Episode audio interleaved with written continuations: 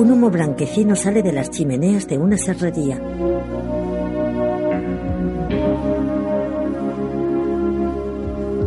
En su interior, una afiladora automatizada perfila los dientes de una gran hoja de sierra circular. Junto a una carretera, un cartel de Bienvenidos a Twin Peaks. Twin Peaks. Protagonizado por Kyle MacLachlan y Michael Onkin. Una gran cascada cae por una presa. Meiche Neimick, Dana Asbrook, Richard Beamer, Lara Flynn Boyle, Sherlyn Fenn, Warren Frost, Peggy Lipton, James Marshall, Everett McGill, Jack Nance, Kim Robertson, Ray Wise.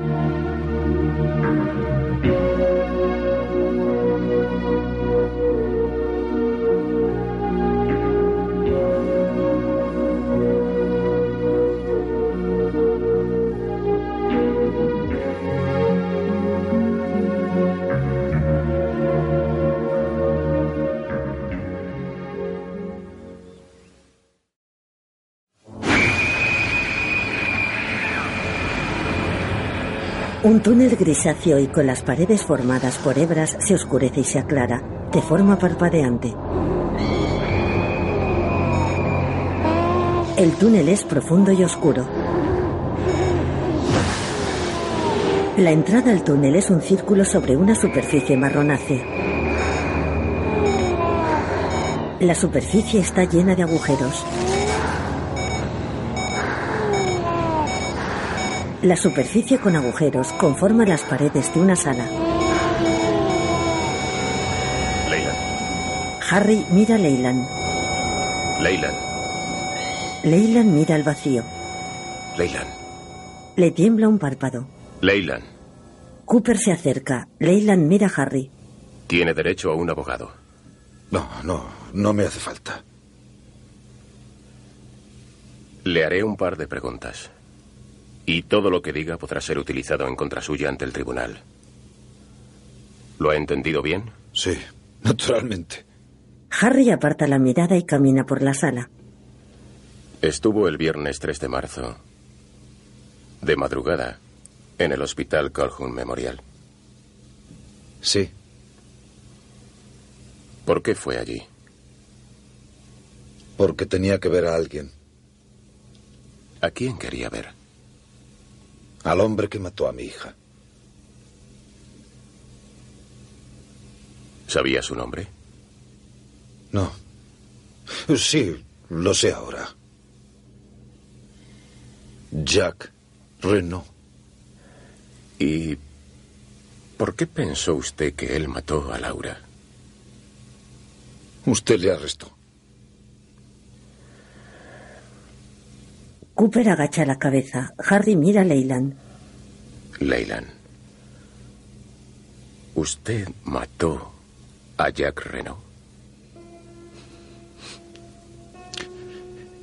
Él mató a mi Laura.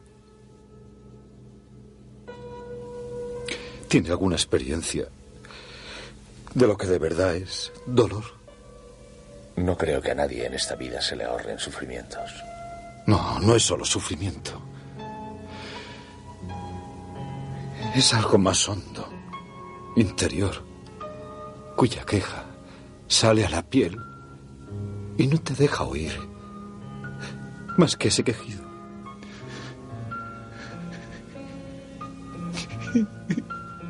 Sí. Yo lo... Yo lo maté. Sí. Sí. Sí. Sí.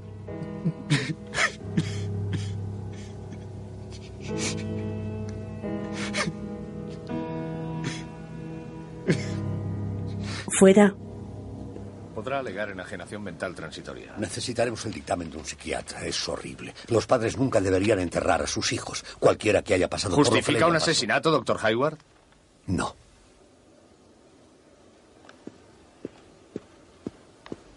Eh, doctor. Will se gira. ¿Cómo estás, Andy? Bien. Gracias, bien. ¿Qué te ocurre? Andy mira a su alrededor. Es algo personal. Soy tu médico, Andy. El examen de esperma, ya lo sé. ¿Sí? No lo sabe. Cateado. Esa no es la mejor manera de llamarlo. Bueno, lo que quería saber es Eh, si estos exámenes pueden repetirse como ocurre con el carné de conducir. Porque, eh, ya lo sabe, he estado usando calzoncillos sueltos como me aconsejó. ¿Y quieres que te hagan otra prueba? Sí, señor, eso es. Entonces necesitaré una nueva muestra. Le da un recipiente. Ahora mismo. Ponla en la cartera marrón. Yo espero en el coche. Will se va. Andy mira el recipiente dudoso. Más tarde, Andy mira a su alrededor y avanza por un pasillo con una revista y el recipiente. Se choca con Lucy, a quien se le cae una caja.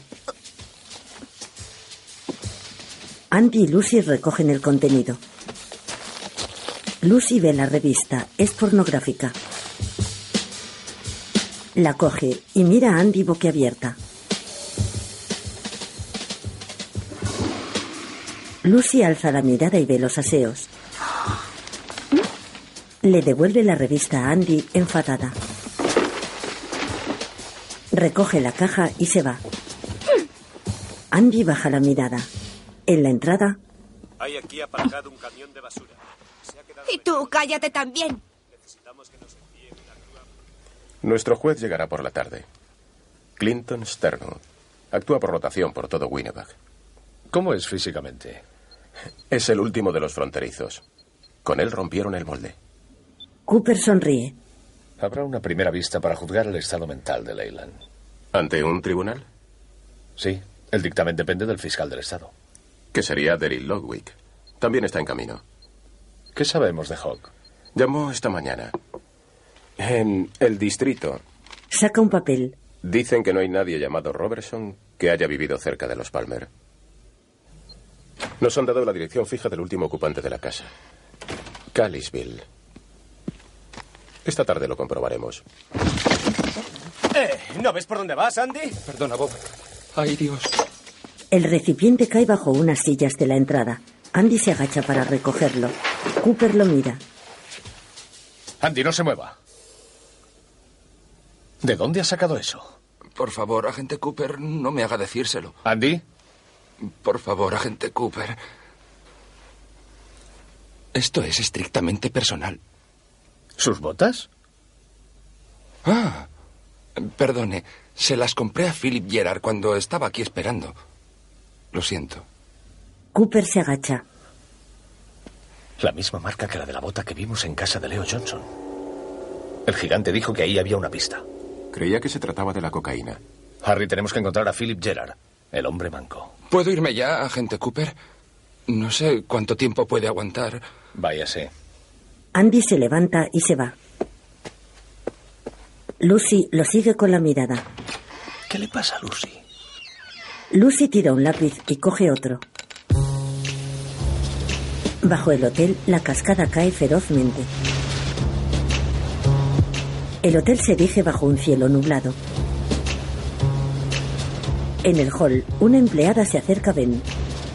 Señor Horn, Vaya diciéndome. verá, tengo un amigo que trabaja para el periódico Seattle Post Dispatch. En realidad es mi hermana la que fue al colegio con él, pero también es un poco amigo ¿Y mío. qué? A eso voy. Me llamó esta mañana para darme una noticia top secret. M.T. Wenz va a venir a Twin Peaks. MT Wenz, MT Wenz. M.T. Wenz, el escritor crítico. Ah, MT Wenz, ese que hace críticas. Wells viaja de incógnito y paga al contado. No usa tarjetas para que nadie descubra su identidad ni la de ella. Creo que en el periódico nadie sabe quiénes son ninguno de los dos. Una opinión positiva suya nos vendría muy bien. Pues va a venir, va a venir, va a venir, está al Esté llegar. alerta en el registro. Tome todos los datos. Atenta a todas las Y entradas. sobre todo de los que paguen al contado. No son las nueve y media y ya he hecho un trabajo maravilloso. Ben se va. En el despacho de Ben, Jan espera sentado. Ben entra y se queda inmóvil. Jan se levanta. Señor Horn, está usted espléndido. Ben cierra. ¿Nos conocemos? ¿No me recuerda?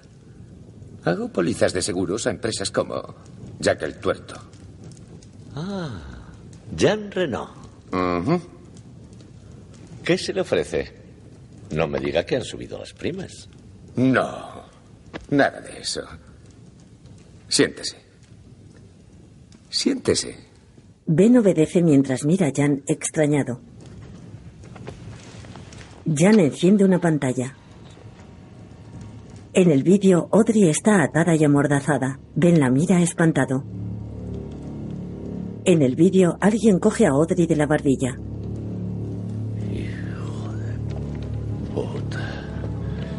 ¡Hijo de puta! No se equivoque, señor Horn. Solo soy un mensajero. ¿De quién es? Jan se aleja de Ben. Ellos piden una fuerte suma. Ben mira la pantalla. ¿Cuánto? Y, naturalmente, yo quiero una parte. Que paguen ellos a su intermediario. Jan alza el dedo índice. Número uno. Tiene usted el casino en manos de locos y de delincuentes.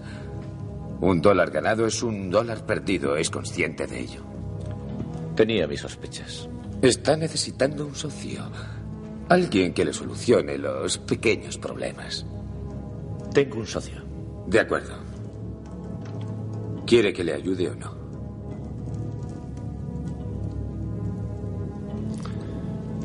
Sí. Segunda cosa. Jan rebobina el vídeo y muestra a Cooper. Ese hombre debe ser el portador del dinero del rescate. Ese hombre es del FBI. ¿Usted quiere que su hija vuelva? Naturalmente que quiero que vuelva, pero no puede. Al contado. Socio. Jan se acerca. El hombre del FBI. Ben asiente. Supongo que será un cambio en el acto. Todo terminará bien. Jan le da una palmadita en el brazo y se aleja. Ben aparta la mirada. Espero su llamada mañana al mediodía.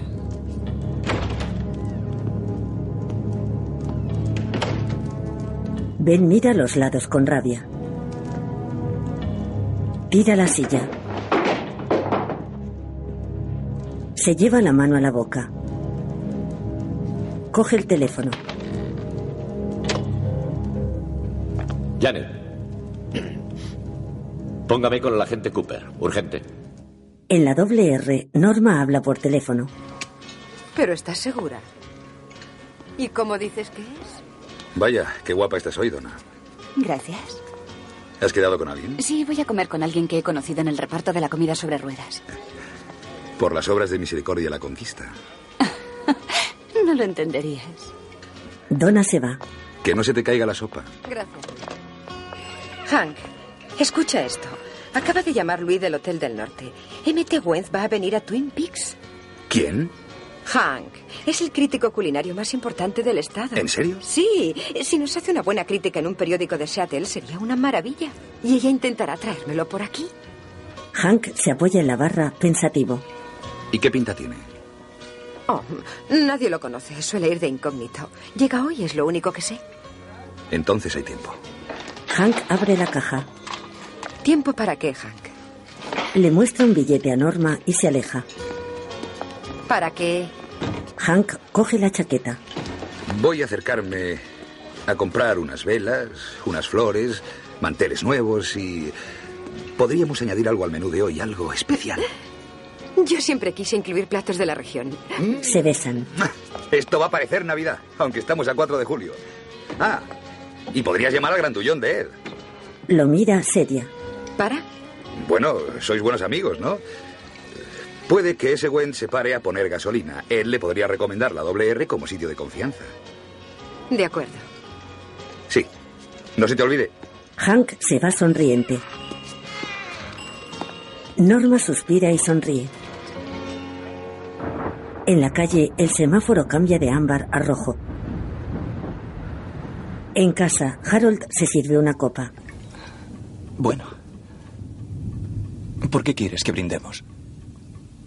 Por el mañana. Donna sonríe. El mañana. Que deseen nuestras mentes y corazones. Juntan las copas.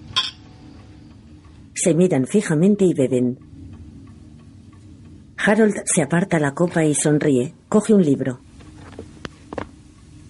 Es el diario de Laura. ¿No te dije que lo tenía? Donna niega. El diario de Laura. Ujú. Puedo leerte algo de él. Este es un buen momento. Por favor. Harold deja la copa y abre el diario.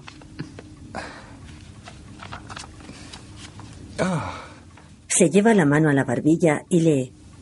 Pero aún no me atrevo a contarle mis sueños y mis pesadillas. A veces es comprensiva y muy buena. Aunque otras veces se echa a reír y yo no tengo valor para preguntarle por qué le parecen tan divertidas esas cosas. Y de nuevo me pongo triste y de nuevo me lo callo todo durante algún tiempo. Yo a Donna la quiero mucho. Ambos sonríen. Pero a veces pienso que ella no seguiría a mi lado si supiera cómo soy por dentro de verdad.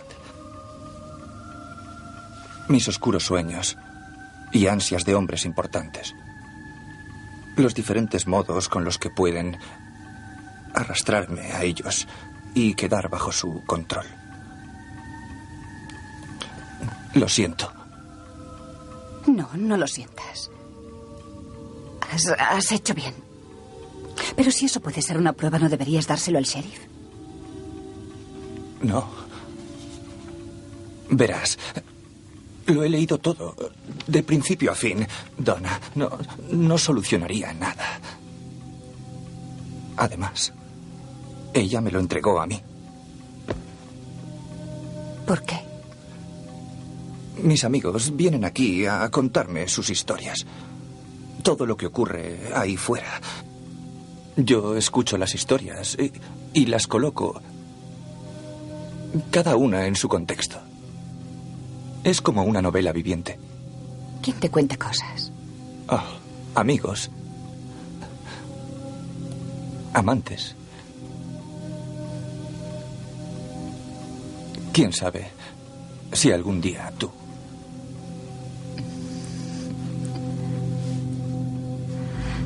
En el despacho de Ben, Tenía razón.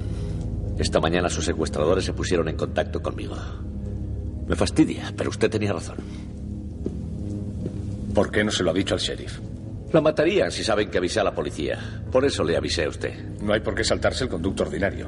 Los conductos ordinarios no me devolverán a mi hija con vida. Usted y Audrey Ben camina alrededor de Cooper. se han hecho amigos. Y usted sabe de sobra lo que ella supone para mí. Cooper frunce el ceño. Tienen planeado hacer el cambio mañana. Audrey, por 125 mil dólares. Al contado. Ben da una calada a un puro. Mm, y otra cosa, Se aleja de Cooper y se quita el puro de la boca. ¿los llevaría usted? En la serrería, Josie llega a la casa cargando cajas y bolsas. Se le caen. Pete entra. Yo sí. Oh, Pete. Oh, lo siento muchísimo. Sí, yo también. Se abrazan. Ahora no hago más que pensar en Andrew. ¿Qué hubiera hecho él ante este incendio? Menos mal que está Catherine y podrá hacerse cargo. ¿Qué pasa? Yo sí. Catherine murió en el incendio. No. Dios mío. Se vuelven a abrazar. Josie le da palmaditas en la espalda. Se separan. Pete se gira. Estamos pensando en el funeral. Pero no encuentran los restos. Será cuestión de un par de días.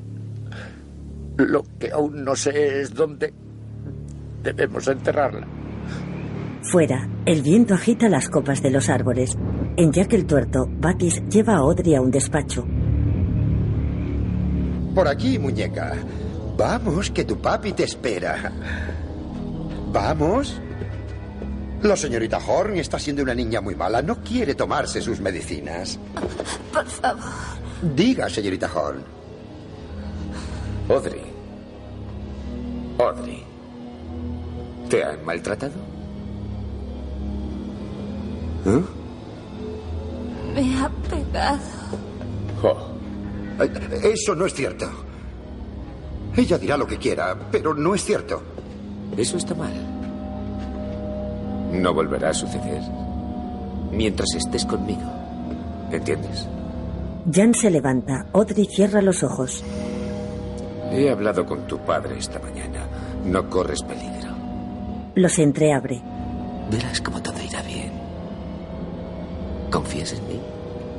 ¿Verdad, Audrey? Escuche, o- Audrey, en una situación como esta, tiene que saber comportarse con profesionalidad. Somos gente razonable. Y usted ya está enterada, por lo que ha visto aquí, ya está enterada de que si es razonable puede encontrar otras personas razonables que pongan su cabeza sobre... Jan dispara a Batis. Deja la pistola y se acerca a Audrey. Le acaricia la cara. Audrey lo mira, ida. Jan la abraza.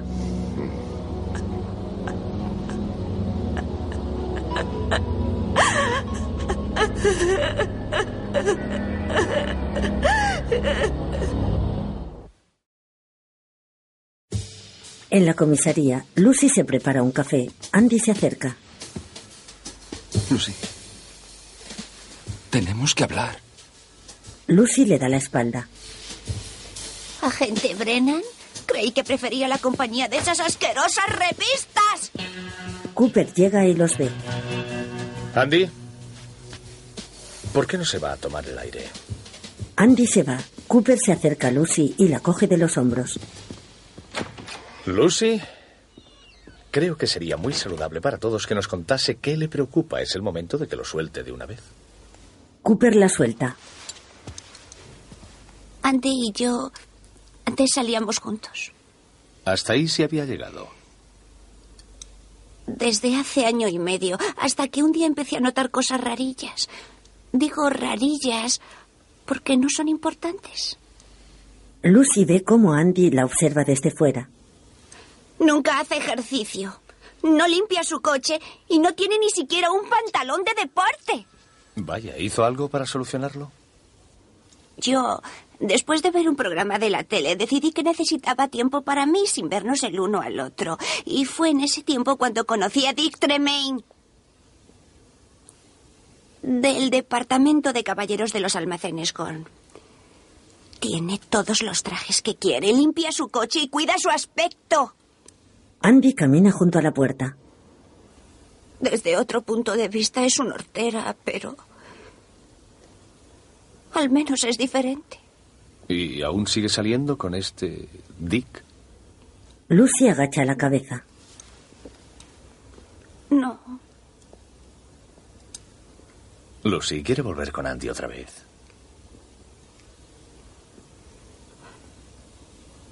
No lo sé. Lucy, ¿podría decirme qué es lo que quiere exactamente? No lo sé. Lucy se aleja, se cruza con Harry. Lo siento, Harry. Solo intentaba ayudar. Buena intención. Pero eso es lo mismo que poner floreros en la autovía número 9. Empieza a llover y... ¿Alguna vez ha estado en esa autovía? Sí, claro. Cooper lo mira dudoso. Harry, estoy en una situación delicada. Lo he estudiado desde todos los ángulos posibles y solo hay una forma en que creo que se debe proceder. Necesito un favor, estrictamente entre usted y yo. ¿Qué ocurre?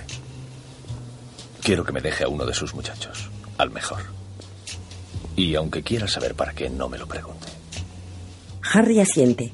Cooper, yo le doy explicaciones de todo. ¿No hay nada que yo deba saber? No, nada. Tendrá ese hombre. A las 9.30 en el Rock House. Gracias, Harry. Harry alza la barbilla. Cooper se va.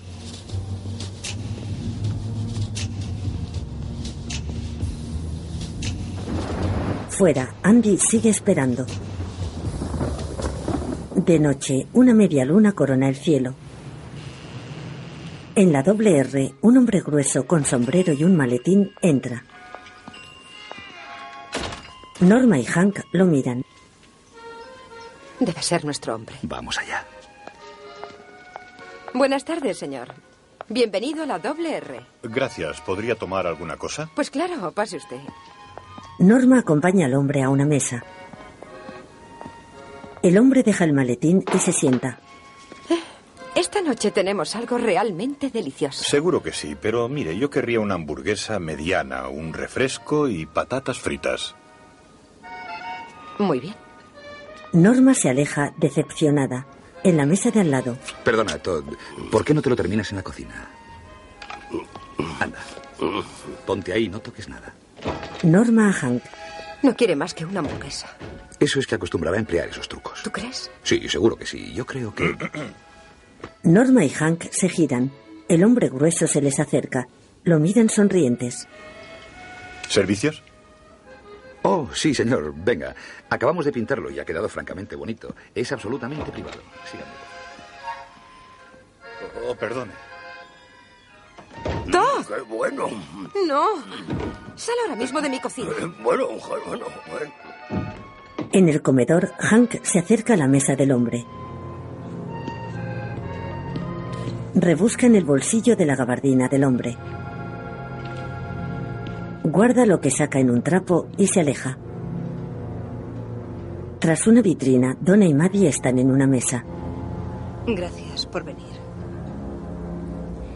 Yo no sabía si. ¿Qué? si estabas enfadada o no. O si te pasa algo. Sobreviviré. Donna, yo no tengo que ver absolutamente nada con James. Aunque así fuera, James o yo podemos relacionarnos con otras personas. Yo lo estoy haciendo. Mary la mira boquiabierta. ¿Que estás saliendo tú con otro? Donna fuma y la mira fijamente.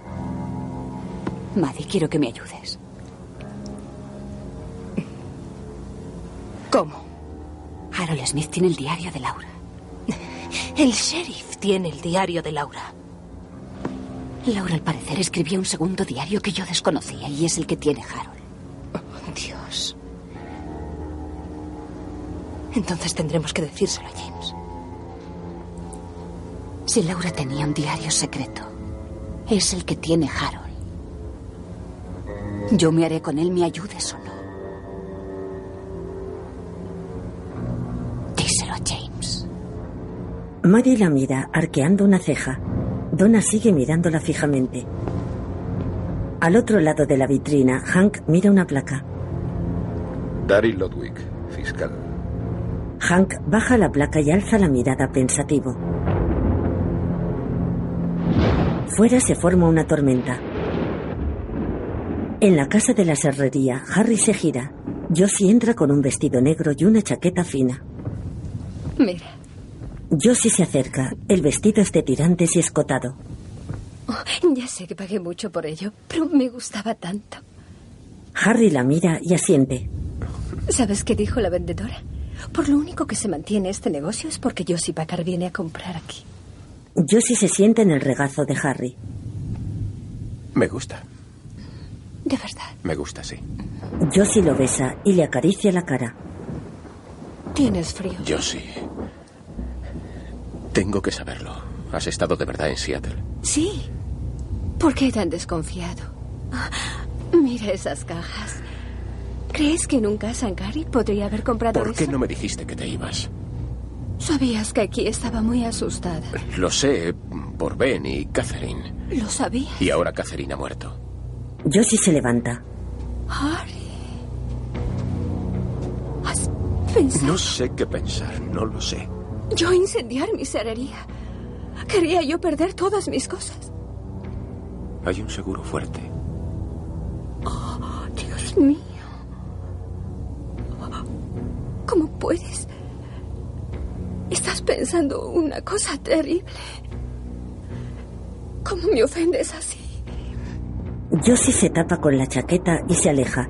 Harry agacha la cabeza y luego se levanta y se sienta junto a Josie. Josie mira hacia el suelo, triste. Estoy tan preocupado. Lo siento. Abrázame. Abrázame. Cógeme. Josie, Harry, apriétame. Josie, Josie, ¿por qué? ¿Por qué no me lo dijiste? Josie lo besa. Harry la coge de la nuca y la besa. Abrázame.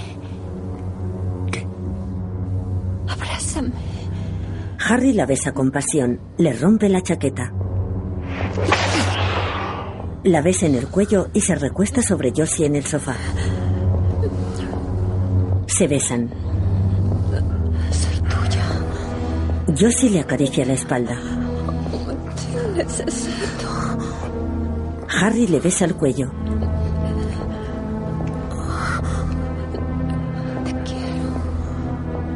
Más que mi vida. Fuera, un rayo ilumina al hombre asiático. Observa a Harry y a Josie a través de la ventana situada sobre el sofá.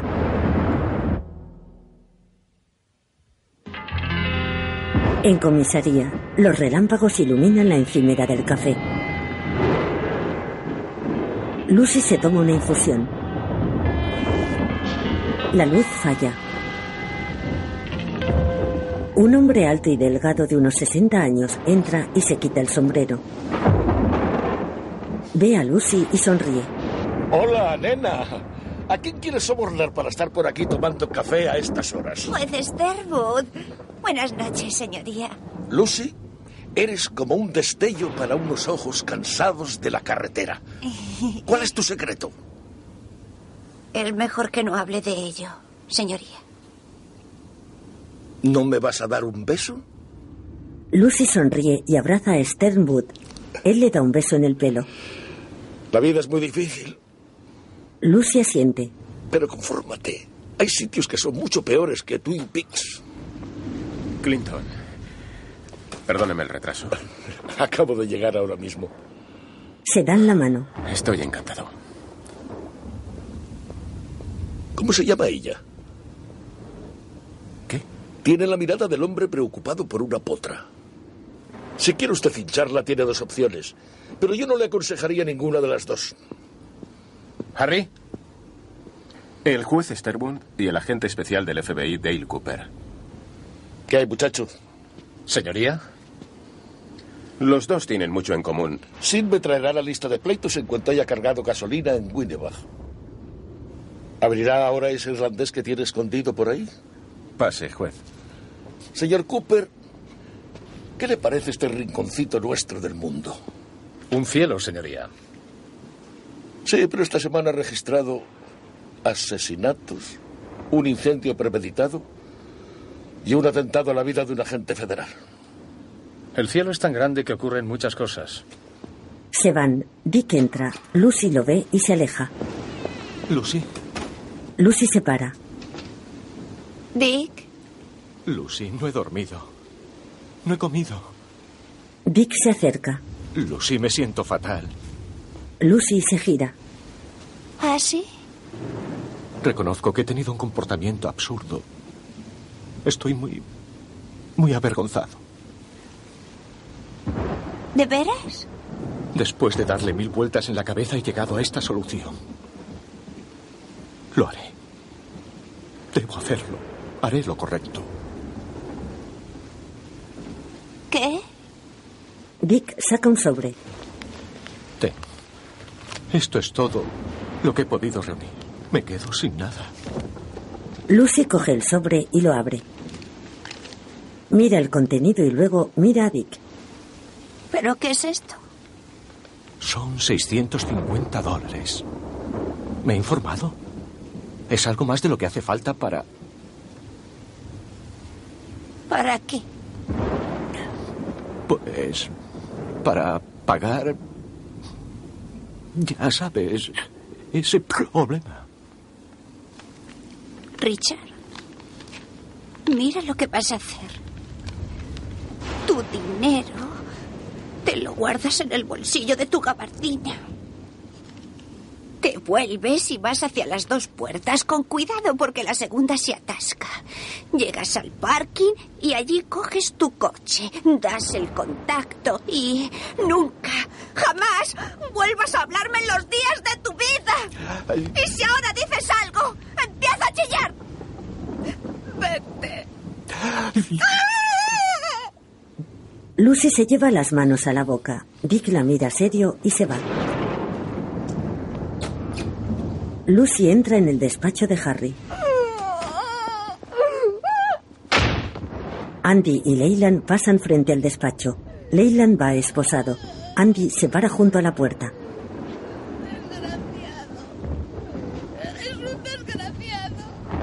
Sigue su camino con Leyland. En una sala, Leyland, esto me resulta muy difícil. Pero antes de nada quiero expresarle mi sentida condolencia. Gracias, señoría. Usted y yo hemos coincidido en muchas ocasiones. Es usted una persona afable, un hombre honrado y un prestigioso abogado. Verle así ahora en estas circunstancias es tremendo para nosotros. La ley ha previsto que vayamos por un camino sinuoso que continuamente nos está poniendo a prueba, pero requiere nuestra total sumisión a sus procedimientos y altos fines. Pero antes de asumir nuestros respectivos papeles en este estremecedor drama, permítame decirle que, en cuanto a esta terrible negrura que hoy nos encubre se haya alejado, de nuevo alzaremos juntos nuestras copas en Valhalla. la luz de un relámpago ilumina la sala. Así será, señoría. Tengo entendido que tiene intención de defenderse a sí mismo. Así es. Bien. ¿Dónde está Ludwig, el fiscal del distrito? Se ha retrasado. Entonces dejaremos la cuestión de la libertad provisional para mañana. Leyland, ¿son cómodas estas instalaciones? Sí. Y aquí todo el mundo. Es muy amable. Entonces nos desearemos las buenas noches. Agente. Buenas noches. Andy se dirige a la puerta. Gracias. Leyland sigue a Andy. Se van. Hablo en nombre de todos. Esta tarea es muy dura. Los tres apartan la mirada. Una mujer de unos 30 años y pelo negro entra. Ya podemos irnos. Vaya. Hola, sí. Harry, Sí, te presento al agente especial Dale Cooper. agente Cooper. Encantado. Caballeros, hemos pasado ocho horas en la carretera. Así que Sid y yo nos vamos a descansar al Gran Hotel del Norte. Y pediremos que nos suban algo de comer a la habitación. Hasta mañana en el tribunal. Sternwood se pone el sombrero y se va. Sid lo sigue. ¿Su esposa? Su ayudante. Ah, Caramba, caramba. Lo de... Esta noche, ¿está listo? Allí estará su hombre. Cooper coge su taza y bebe. En el hotel, varias jóvenes en bañador llevan unas bandas. Ben habla con ellas. ¿No lo habías notado? Eh, Nina, Nina. eh, Hola, señor. eh, mira, mira esa banda. ¿Qué ¿No pasa con la podrías banda? decirle ¿Está tú- bien así? Seguid, nos paréis aquí. Nina. Las jóvenes se van. No. Alguien con gafas observa a Ben. Ben ve al hombre de las gafas. Es asiático y tiene el pelo largo. Lleva bigote y gafas de sol. Ben se inclina. El hombre también se inclina. Ben se mete el puro en la boca, da una calada y avanza hacia el hombre. El hombre lo mira fijamente y Ben pasa de largo. La recepcionista llega al mostrador. Muy bien, señor Toyomura, todo arreglado. dígame, ¿qué tarjeta de crédito va a emplear? Pago con dinero. Dinero. Bien. ¿De dónde dijo que procedía usted? De Seattle. Seattle. Bueno, entonces no ha hecho un viaje largo. Encantado, señor Toyomura. El botones le acompañará a su habitación. Y si desea probar algo de nuestra cocina local durante su estancia, yo le recomendaría este restaurante que le gustará, la doble R. Pregunte por Norma. Gracias. Muchas gracias. Toyamura se va. La empleada coge el teléfono. Norma, soy Luis. Creo que el águila acaba de aterrizar. En la casa de la serrería, Pete, mi primo Jonathan, ¿Jonathan? ¿podrías prepararle una bebida? El vuelo ha sido largo, le ayudará a ajustar su reloj biográfico. Mm, El reloj biológico. Ahora mismo le preparo algo. Enseguida vuelvo. Biológico. Biológico. Jonathan es el asiático moreno. ¿Cómo has aguantado seis años? Trabajo rústico y obreros. Pero las cosas no son tan fáciles. Tu estancia aquí se acaba. ¿Qué hay de la venta de los terrenos de Packard? No tardará en hacerse. Tiene que firmar Pete, heredero de Catherine. ¿Y eso será difícil? No. ¿Cuánto? Dos días. Están esperándote en Hong Kong. El señor Eckhart arde en deseos de verte. ¿Hay alguna otra complicación? Josie se aleja. Podría haber problemas con Hank. Yo me encargo de él. ¿Alguna sospecha? No, ¿Y qué hay del sheriff? no supone nada para mí. No me refiero a eso. En el Roadhouse, Cooper está sentado en la barra. Harry llega y se sienta a su lado. Las 9.30. Soy puntual. ¿Viene usted? Al mejor. Se miran fijamente. Cooper lo señala y sonríen. Cooper niega con la cabeza. ¿Tenemos alguna pista especial? Harry, le invito a una cerveza. ¿Camarero? En la doble R, Ya voy, esperen. Ya voy. Hank, con el pijama puesto, abre la puerta. Estas no son horas. Fuera no hay nadie. Hank cierra. Vuelve sobre sus pasos. Las luces se apagan. Hank se para y coge una linterna. Un relámpago ilumina a Jonathan. Hank se gira y lo enfoca con la linterna. ¿Quién es usted? Jonathan se quita las gafas. ¿Quién? Hank se acerca poco a poco. Nos conocemos. Hank le asesta un golpe. Jonathan lo esquiva y tira a Hank detrás de la barra. Hank se levanta. Muy bien. Hank sale de la barra. Intenta golpear a Jonathan con la linterna. Hank lanza otro golpe. Jonathan lo esquiva y tira a Hank al suelo. Hank se levanta sin la linterna. Lanza golpes a Jonathan que los esquiva. Él golpea a Hank y coge la linterna. Oiga, ¿qué demonios pretende con esto? Oiga,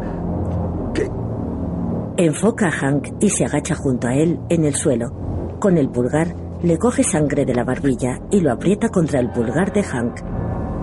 Un pacto de sangre. Otra vez. Te corto la cabeza. Da un golpe con la linterna.